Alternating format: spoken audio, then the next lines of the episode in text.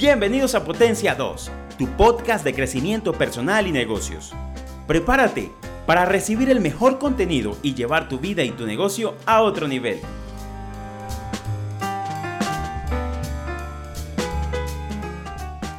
Hola y bienvenidos a este nuevo episodio de tu podcast Potencia 2. Estoy muy feliz de compartir contigo un nuevo episodio de este podcast, una nueva entrega de contenido de alto valor para que puedas aplicar en tu vida y en tus negocios. El día de hoy vamos a hablar de cómo hacer, un hacer crecer un negocio con apalancamiento. Y es que el apalancamiento resulta ser eso, una palanca, algo que te impulsa, te lleva más lejos en tu negocio, sea en ventas, en reconocimiento o en cualquier otro objetivo que te quieras trazar.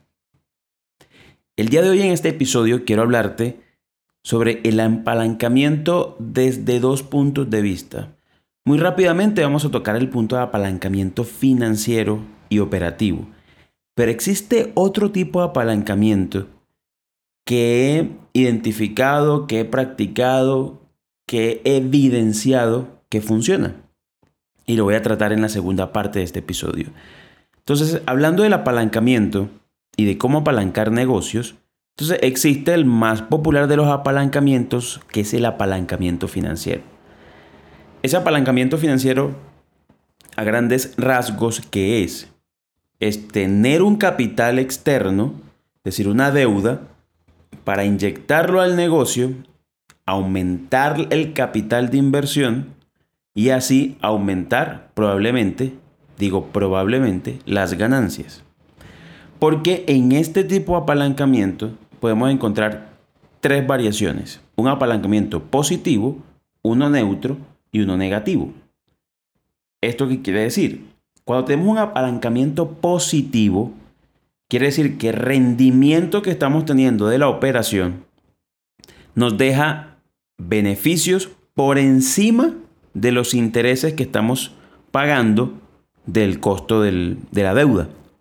Quiere decir que somos capaces a través de ese apalancamiento de generar más ingresos muy por encima del costo del endeudamiento. Pero también existe un apalancamiento neutral. Ese apalancamiento financiero neutral es que la operación nos deja la misma cantidad de dinero que simplemente no alcanza para hacer el pago del endeudamiento. Es decir, que ese endeudamiento realmente no está haciendo ninguna variación en la rentabilidad económica. Y el apalancamiento negativo es cuando el resultado de la rentabilidad económica es inferior a la tasa de interés que se está pagando por la deuda o por, la, por los fondos que se obtuvieron de un préstamo. En este caso, el hacer el endeudamiento es completamente improductivo. Entonces, obviamente, nos conviene estar siempre en apalancamientos positivos. Por eso en el tema financiero, en el, tema del apalancamiento financiero, debemos ser muy cuidadosos y tener muy bien calculado cuál va a ser este grado de, de apalancamiento. ¿Qué es el grado de apalancamiento? Es simplemente el fraccionario de saber cuánto del valor de la inversión es de capital propio y capital endeudado. Por ejemplo, un grado de apalancamiento 1-2 significa que por cada dólar que se invirtió propio, se están invirtiendo 2 dólares que vienen de origen de deuda. Es decir, que quedas a una relación 1 de dólar tuyo, 1 de dólar de deuda. Ahora, esto es en el tema técnico de apalancamiento financiero que será un tema muy profundo.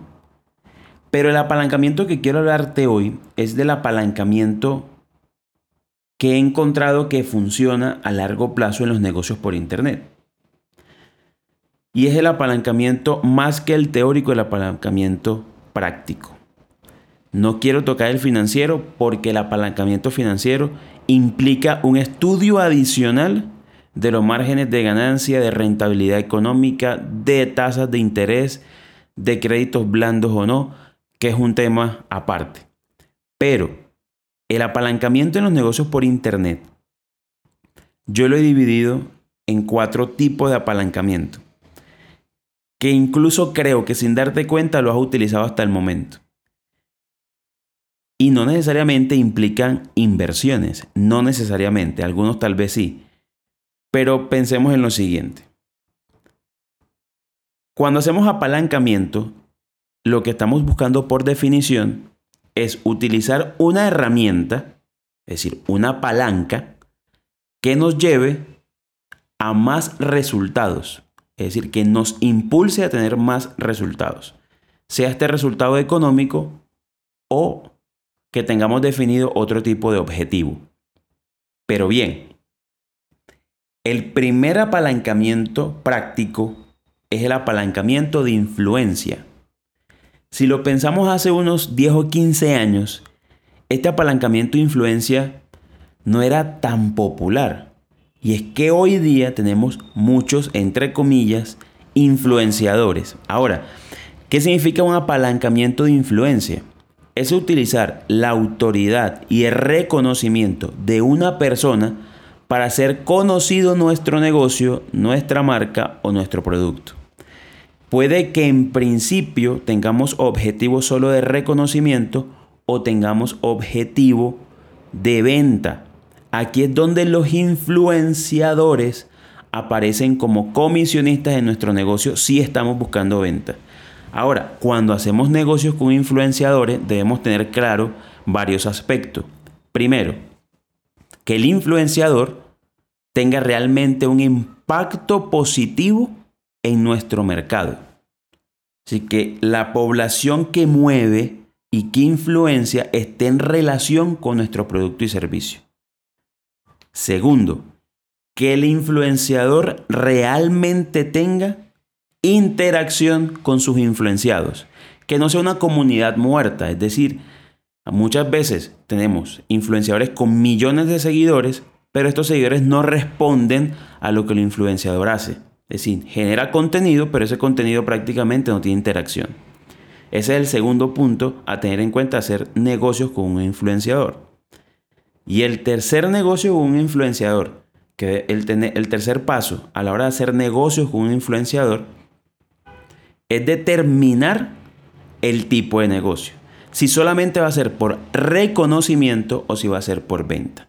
Entonces, si es por reconocimiento, habrá que estimar por impresiones el valor del influenciador. Y si es por venta, que sea lo más fácil, entonces es que cada venta que llegue a partir de las redes o de los contactos de este influenciador generará una comisión para este. Pero entonces sería un apalancamiento importante de influenciadores o de influencia. El segundo apalancamiento que encuentro muy práctico es el apalancamiento de socios o de sociedades. Es distinto al de influencia porque el de sociedades que implica que tu negocio, marca o producto vas a entregar parte de las ganancias de este o parte de los derechos de este a un tercero. Pero este tercero no solamente va a ser parte del negocio, tal vez por capital, sino que va a ser parte del negocio por el capital educativo, es decir, por todo lo que tenga de conocimientos y que pueda aportar a tu marca, o por todo lo que tenga de experiencia en el negocio y pueda aportar a tu negocio. Eso es lo que buscamos cuando hacemos sociedades y es una forma de apalancarnos. Bien se dice, es mejor ganar poco de mucho que mucho de nada. Un tercer tipo de apalancamiento que surgió con la nueva tecnología es el apalancamiento en medios digitales. Y esto lo pongo en el contexto del marketing de contenido. No es lo mismo generar solo gasto publicitario para hacerme conocido que además del gasto publicitario tener presencia en todos los medios digitales en podcast, en cada una de las redes sociales, en YouTube y en cada una de, de las herramientas tecnológicas que tenemos a disposición hoy. ¿Por qué lo digo? Como hoy tenemos consumidores que indagan, preguntan, cuestionan sobre el origen de las marcas, de la calidad de los productos y servicios, entre más presencia tengamos en diversos canales de distribución, mayor será nuestra reputación a largo plazo. ¿Por qué? Porque entre más presencia en canales diferentes tengamos de nuestra marca o nuestro producto o nuestro servicio, esto va a aumentar la percepción de reconocimiento, no solamente por llegar por publicidad, sino también por llegar a través del contenido orgánico. Entonces, si no estamos haciendo apalancamiento por medio digital, tenemos que empezarlo a hacer inmediatamente. Y el cuarto apalancamiento es el apalancamiento que la mayoría de las personas utilizamos, que es el apalancamiento familiar o de amistad. Es decir, un negocio que tenemos, un producto o un servicio, lo comenzamos a ofertar a las personas de nuestro círculo cercano, siendo o no nuestro nicho ideal o nuestro mercado ideal, pero comenzamos siempre haciendo este apalancamiento. Ahora, ¿qué sucede con el apalancamiento de familiares y amigos?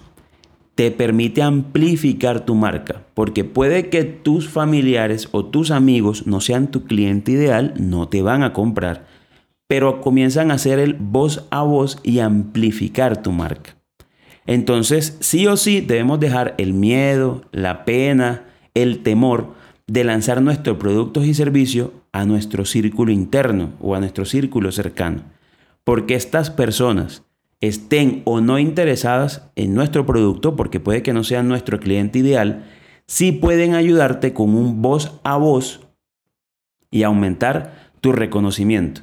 Porque puede que tu amigo no le interese tu producto, pero al amigo de tu amigo puede que sí le interese. Por eso es tan importante crear estas comunidades y estas redes.